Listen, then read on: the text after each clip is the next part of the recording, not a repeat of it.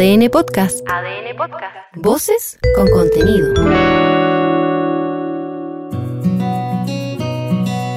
ADN Podcast presenta Cuatro Ojos, un libro que se puede escuchar en un podcast que se puede leer.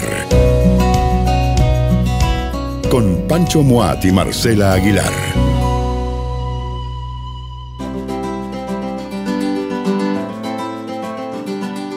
Víctor Jara, aquí en Cuatro Ojos.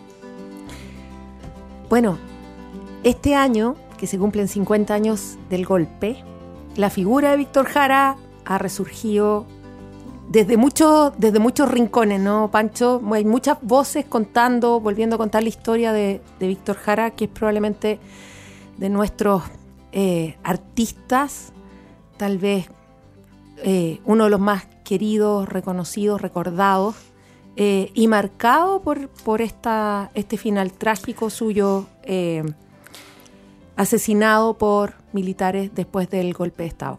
En el Estadio Chile, que hoy se llama Estadio Víctor Jara. Fíjate que cuando supe que íbamos a grabar este espacio dedicado a Víctor Jara, fundamentalmente en los libros, me puse a ver algunas películas, algunos documentales, series, hoy día en Netflix, incluso hay una, eh, y uno empieza a, re- a recordar y a, recorrer. Eh, hace mucho tiempo Carmen Luz Parot hizo un documental sobre Víctor Jara eh, y está empleado en ese documental esa imagen tan arquetípica, ¿no es cierto?, de Víctor Jara en blanco y negro, una luz cenital, ¿no es cierto?, y él solito con su poncho y su guitarra cantando algunos de sus temas más emblemáticos y contando eh, cosas que tienen que ver con cómo los había compuesto, qué pasaba en la vida entonces, y es muy bonito que ese documental recupere ese material de archivo. Y ahí uno empieza a, a a medir la estatura de este artista, como tú decías, de los populares populares, es decir, eh, era queridísimo en general donde iba, eh, provocaba gran pasión, qué decir en el pueblo, es decir, en los pobladores, cuando iba a hacer presentaciones, conciertos en, en- en- las poblaciones a lo largo y ancho de Chile. Y los relatos que, que él mismo va contando de cómo eso lo fue insuflando, le fue entregando energía, es muy poderoso. Y por otro lado, Marcela, tipo que en el mundo del teatro hizo cosas muy interesantes, ¿no es cierto? Eh, que, que trabajó con Alejandro Sivekin, eh, en un momento hace una, él dirige la, puesta en escena de la obra La Remolienda, que es un- una obra de teatro que hasta el día de hoy, ¿no es cierto?, se sigue representando, que es graciosa, es profundamente chilena. Después se convierte en director del grupo Quilapayún y, y termina siendo muy importante porque era un artista riguroso, ¿no es cierto?, serio. Decía, mire, la risa para todo lo que es fuera de, eh, ensayos eh, y lo mismo en el teatro. Entonces, claro, hay una imagen que está muy teñida o atravesada por, por, lo que, por la tragedia de su muerte y de su modo violento en que es asesinado en el Estadio Chile tres días después del golpe. Y por otro lado está su trayectoria. Y entonces me gustaría solo detenerme en una imagen y en una escena que tiene que ver con una fotografía de Luis Poirot, que para mí es muy importante. ¿Y por qué lo digo? Porque es una fotografía y, y Lucho Poirot dice que es la única foto suya a la que él le puso título. Y a esa foto le puso el nombre Éramos tan felices. Y en esa foto, en un escaño del Parque Forestal, está Alejandro Sivekin, está Bruna, mm, ya me voy a acordar de, de su apellido, eh, que era la encargada de, de vestuario de la compañía, está eh, Sergio Zapata, que era el escenógrafo, y está Víctor Jara. Y están muertos de la risa. Eh, y es una escena preciosa del año 65, si no me falla la memoria, en el Parque Forestal, cotidiana, santiaguina, bella por, por eso, porque es ligera, porque es alegre, porque es festiva, porque debe haber sido una pausa en medio de alguno de los ensayos de la obra, en fin, eh, un retrato magnífico.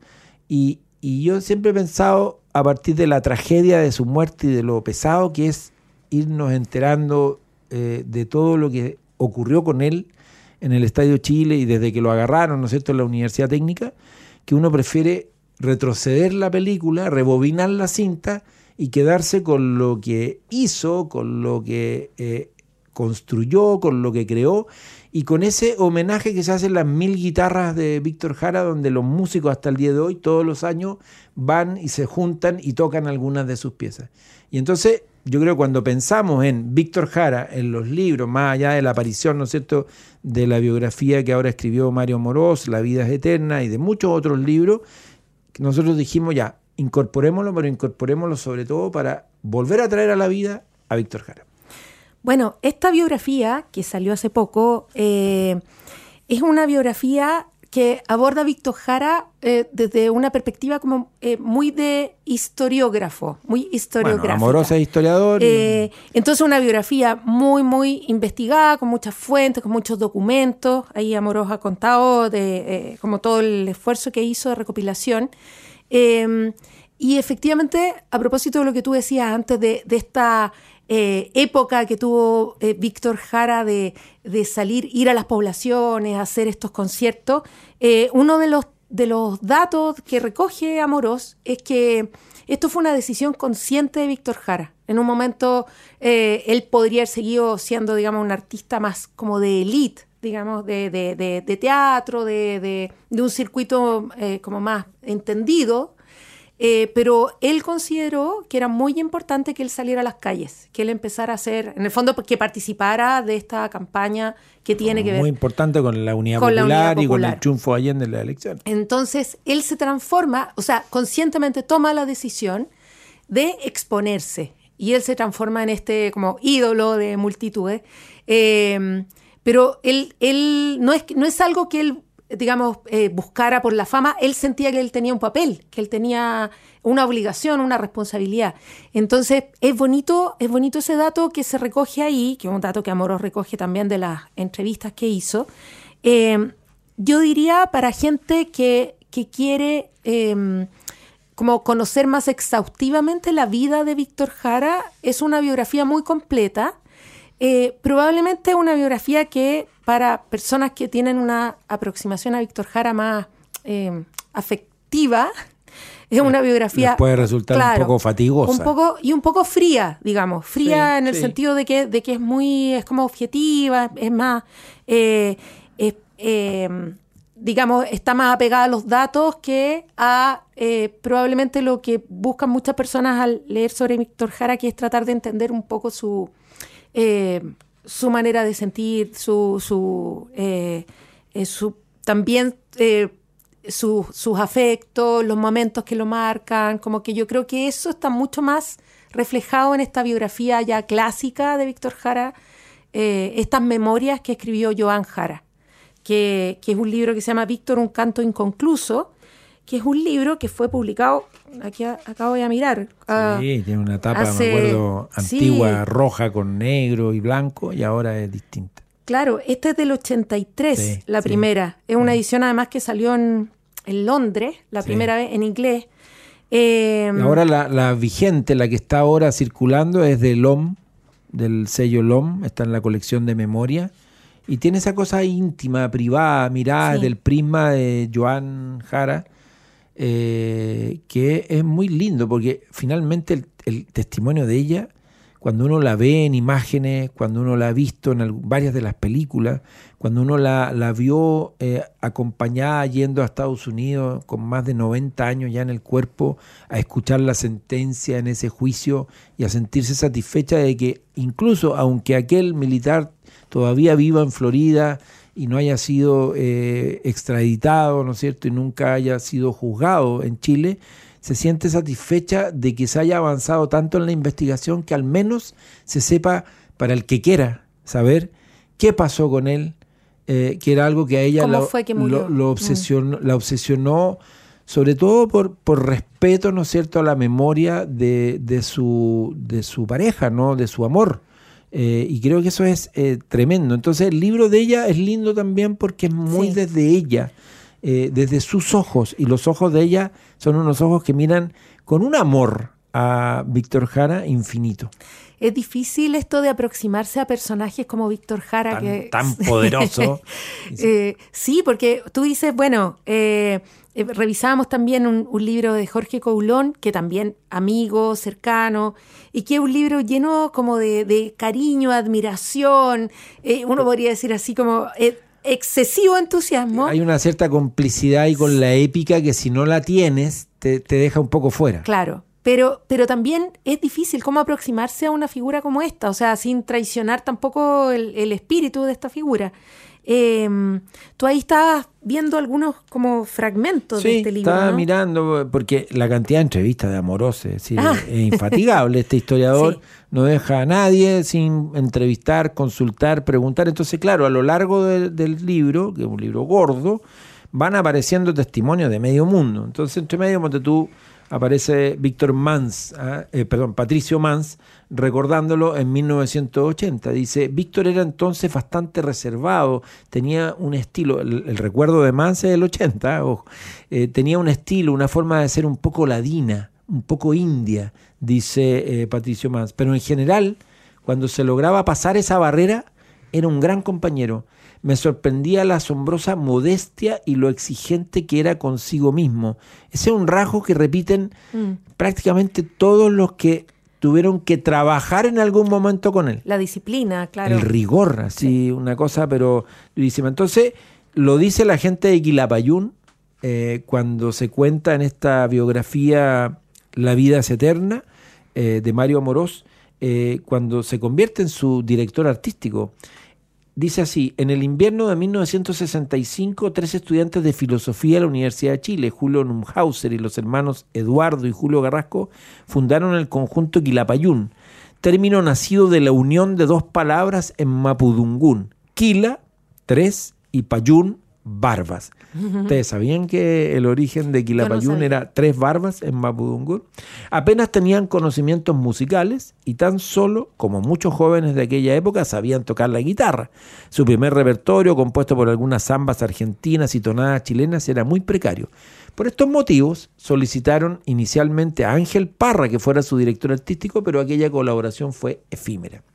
En julio del 66 conocieron a Víctor Jara en la Peña de Valparaíso. Cuando terminó su actuación le pidieron que se sentara a conversar con ellas. Y a pesar de su timidez y el carácter más bien reservado que según Eduardo Carrasco lo definían, la complicidad brotó de inmediato. Conversaron, rieron y cantaron durante varias horas y lograron persuadirlo de que se convirtiera en el director del grupo. Lo fue hasta diciembre de 1969. Compartieron tres años que resultaron decisivos para ambas partes. Bueno, y ahí sigue dando antecedentes. Pero a mí lo que me gustó de esto fue esa escena. Se encuentran en la peña, se juntan después de la actuación, que él va, ¿no es cierto? Víctor Jara los ve, los escucha, y después dice, bueno, pucha, tú podrías ser nuestro director artístico, y, y- y se produce ahí esa, esa complicidad que describen, y de ahí se arma algo, me imagino, muy potente, porque Quilapayún tiene que ser en buena medida, ¿no es cierto?, hijo de ese encuentro, de esa escena súper cotidiana y doméstica en que están en una peña, se presenta, y así se fraguan tantas y cuán poderosas historias de muchas compañías artísticas en el mundo de la música, en el mundo del teatro, en, en cualquier mundo en donde haya creación de corte colectivo. Y en eso yo creo que Víctor Jara tenía un espíritu muy potente. Bueno, el, el libro de Amorós recoge, creo yo, eh, muchos testimonios de una época que es muy efervescente, que es una época que, que- yo no viví, que solo la he visto por a través de esto, de este tipo de eh, relatos. Eh, y claro, Víctor Jara parece cruzar como muchos grupos, muchos, muchos círculos. Es como transversal a, a distintos proyectos que se están fraguando en paralelo en, en esta época de como de, de cambio y de expectativa de, construcción de este mundo nuevo. Fíjate que hay un, hay un pasaje eh, de esta biografía en donde, por ejemplo, se, se meten algunas de las canciones más emblemáticas. Y en el caso de Te Recuerdo Amanda, en poco tiempo, no me acuerdo aquí si lo dice exactamente, dice a fines del 71 o principios del 72, solo en Argentina ya se habían hecho nueve grabaciones distintas de Te Recuerdo Amanda. Es decir, hoy día no quiero ni imaginarme. Todas las versiones que hay, 2023, claro. la cantidad de versiones de Recuerdo a Amanda. Como que es muy difícil encontrar a alguien que, que alguna vez no haya escuchado esta canción en alguna de sus versiones. Y aquí dice, una de ellas me, me dejó realmente impresionado. Es la de Mercedes Sosa, manifestó. A mí me estremece siempre cantarte recuerdo Amanda. Me produce un estado de emoción que aunque la cante mil veces, mil veces la siento igual. Explicó en Lima en julio de 1973. Esa es una canción que él le escribió a su hija, ¿no? Eh, Exacto. cuando estaba distanciado de ella, él estaba, parece, en Londres. Y, Así es, y, y eh, ella estaba enferma, pero lo que, lo que además apunta con mucho tino, Joan Jara, es que el contenido de la canción no era solo porque estuviera Claro. enferma y finalmente se convierte en una canción que trasciende mucho a la hija. Eh, Claro, claro. Y a, la- a la- a esa situación puntual, Oye, finalmente es otra Y historia. no sé si a ti te pasó, pero a mí me, me llamó la atención eh, dentro de lo que va contando Amorós, lo de la hija, lo de Amanda, el, el presente de Amanda y cómo Amanda en el fondo quiso como mantener una Mm. cierta distancia porque fue muy brutal para ella, ¿no es cierto?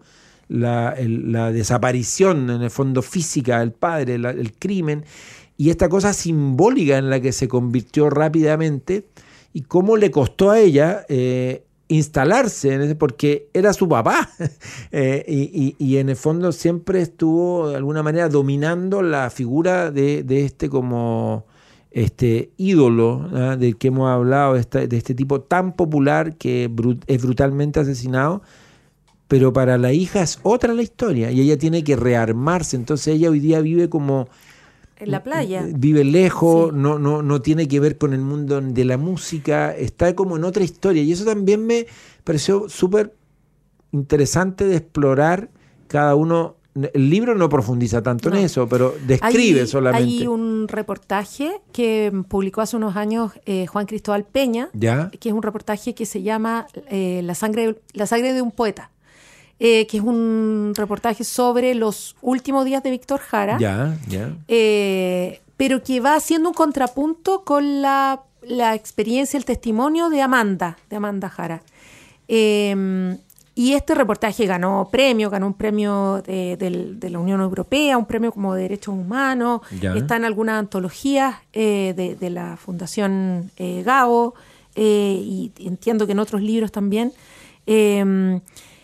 Y claro, en el momento en que fue publicado, eh, fue muy impactante porque eh, recogía testimonios eh, que mostraban en detalle qué era lo que había pasado en esas eh, horas desde la detención, digamos, el Estadio Chile y finalmente cómo murió Víctor Jara. Pero está también la voz de esta hija que, como dices tú, es una persona como reticente, reticente a, a opinar, reticente a hablar de, de- de su papá, porque finalmente su papá es como que se ha transformado en una especie como de, también de, no sé, Ícono. ícono, santón, no sé, eh, como que ha perdido en la dimensión humana. eh, y ella es, es la hija que quedó huérfana de ese padre y que, y que tuvo que aprender a, a sobrellevar eso durante toda esta vida adulta que, que ha seguido viviendo. Fíjate que me, ha tocado convivir en estos últimos días con, aparte de esta biografía de, de Mario Moroz, una biografía que me acaba de traer de Buenos Aires, de Osvaldo Soriano, que es un escritor que siempre me ha interesado mucho, me ha importado mucho, y me, me ha encantado leerla.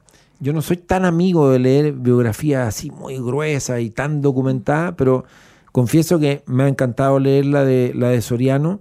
Viene con una selección de fotografías que además la mayoría no las conocía y eso me fascinó también porque, porque me interesa no solo el escritor Soriano, siempre me interesó también la persona de, de Osvaldo Soriano, entonces verlo en situaciones muy cotidianas, domésticas, me ha gustado verla. Y fíjate que una de las cosas que me gustó del libro de Amorós, que encontré que tenía poca fotografía, pensé que Mm. iba a haber más, pero fíjate que hay cosas re lindas.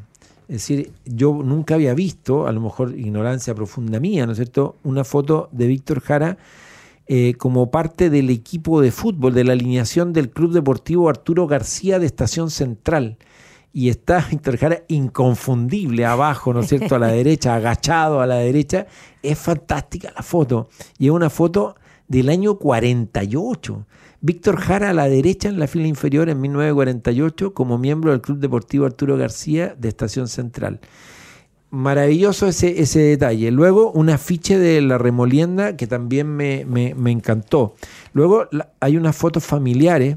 eh, Hay una de- foto muy famosa que está acá, que es de los tres, con Joan, Amanda y, y Víctor Jara, como, como junto a una ventana, que, que es muy bonita porque además es- es- a- se ve ahí una placidez, una armonía que, Sí. que tú sientes que es un momento como, como muy breve dentro de una historia que, que se vuelve muy turbulenta rápidamente. Sí, y hay otra, y hay, hay, hay, eh, bueno, eh, una fotografía de un recorte, y me gustaría detenerme ahí también, eh, de una crónica que apareció en el diario argentino La Opinión en enero del 74, eh, de un señor, de un escritor chileno llamado Miguel Cabezas, que una- eh, es por supuesto una fantasía, ¿no? Una, una crónica que dice horriblemente mutilado, el cantante y poeta Víctor Jara murió entonando ante 6.000 prisioneros el himno partidario eh, que obviamente sabemos que no fue así. Y entonces aquí viene un, un pequeño, o se descuelga de esto, algo que a mí me cayó muy mal en su momento cuando apareció en el diario La Tercera una crónica sobre este libro, eh, la biografía de Amorós, y como que el foco estaba puesto en el título eh, en cuanto a que este libro desmitificaba, desmentía el hecho de que a Víctor Jara eh, le hubiesen cortado las manos en el Estadio Chile. Y yo decía que brutal eh, poner el acento en una afirmación de ese tipo, como si el hecho de que no le hubieran cortado las manos mitigara, Fuera menos grave. disminuyera la brutalidad con Mm. que fue tratado en el estadio. Y porque hay algo que todas las investigaciones, todas eh, eh, confirman, y es el hecho de que Víctor Jara fue brutalmente torturado. Y el solo hecho de, eh, de que su cuerpo haya sido revisado en la morgue, en el servicio médico legal, lo termina de confirmar, entre otras cosas por la cantidad de balas que había alojadas en su cuerpo. Entonces, cuando yo digo que, que no sé cuál es el adjetivo que mejor puede expresar lo que quiero decir, pero me parece que hubo ahí un- entre una mezcla de frivolidad eh, eh, de parte del, medio de comunicación, en este caso al, al poner eso de relieve, cuando en realidad lo que estaba en juego era otra historia. Qué difícil el tema del lenguaje, ¿ah? porque, eh, claro, me, me imagino esa pauta que probablemente fue, bueno, ¿qué trae de nuevo el libro Claro, de Amorós? ah, ¿qué hay de esa, nuevo, esa es ah? la pauta que Y parece... Como si eso fuera lo nuevo. eh, y, y que es una pauta que parece como, como inocente, digamos. Eh, pero claro, cuando tú eh, finalmente relevas como nuevo, eh, es un dato que, que, además que es un dato conocido, ¿ah? en todo Sí, caso, el- este tema de, de, de- de qué pasó finalmente, el, el detalle de cómo, de cómo murió. Eh, pero claro, eh, deja traslucir esta otra idea, la idea de que tal vez no fue para tanto. Y yo creo que eso es algo, como, como eh, lo comentó muy- una, una escritora es doblemente chilena. violento. Sí, lo sí. comentó en redes sociales la, la Alejandra Costamaña, Ya, que dice correcto. como, o sea, eh, ojo con esto, en el fondo, ojo con comenzar a Claro, decir ¿Qué que... ponemos de relieve Claro. cuando vamos a hablar de una biografía de Víctor Jara? ¿Y cuándo vamos a hablar de estos temas? ¿Cuándo vamos a tocar estos casos? O sea, eh, ese, como, esa idea de, de no fue para tanto es una idea con la que hay que tener cuidado este, este año en particular, además en este momento en que, en que empiezan todas estas revisiones históricas de, eh, de lo que pasó eh, durante el golpe y después del golpe. A propósito del extraño prestigio de los números redondos, eh, ah, eh, pasaremos eh, en ese sentido por alto el, el que sean 50, pueden ser 49, pueden ser Sí, claro. 52, van a, ver, van a ser 63 años después del golpe militar y del crimen de Víctor Jara y vamos a poder seguir escuchando su música y vamos a poder seguir reflexionando y comentando a propósito eh, de, de una obra artística superior y de un sujeto de unas cualidades humanas también entrañables que en ningún caso lo convertían en un santo, era un ser humano como cualquier otro, pero sin embargo de un talento infinito y de una llegada a- a- al pueblo eh, extraordinario que se sigue ratificando eh, con los años y con el tiempo. Me gustaría cerrar con, con dos libros eh, pensados para niños. Exacto. Eh, uno de ellos es un libro bon- muy bonito que tiene eh, un estilo tipo mural, tipo Sí. Eh, eh, no sé, como arte popular, Sí, sí. y que es un cancionero de, de Víctor Jara, que sacó ocho libros, un libro eh, ¿Se preparado, llama? una, se llama Víctor Jara, un canto ilustrado, Sí. y es una selección de Pableras García. Eh, está bonito y yo creo que además un- es un libro que se puede cantar. Sí, exactamente. Lo puedes ir Ah, leyendo y cantando. Libro karaoke. Y, y esta versión de Luchín, eh, que sacó LOM, que tiene eh, ilustraciones de Raquel Echenique, de. Y que tiene como autora Víctor Jara, porque en realidad es la historia de la canción. Es la canción Luchín eh, convertida en texto y en imágenes, ¿no es cierto? Ilustraciones un, de Raquel un precioso libro, sí. Sabéis que es un libro que se vuelve a editar y se reimprime y siempre encuentra en los niños eh, un espacio. Eh, es, es alucinante. Yo he hablado con profesores, con profesoras, con papás, con mamás, con tíos, con abuelos y les encanta poder mostrarles este libro, contárselo y probablemente cantárselo también.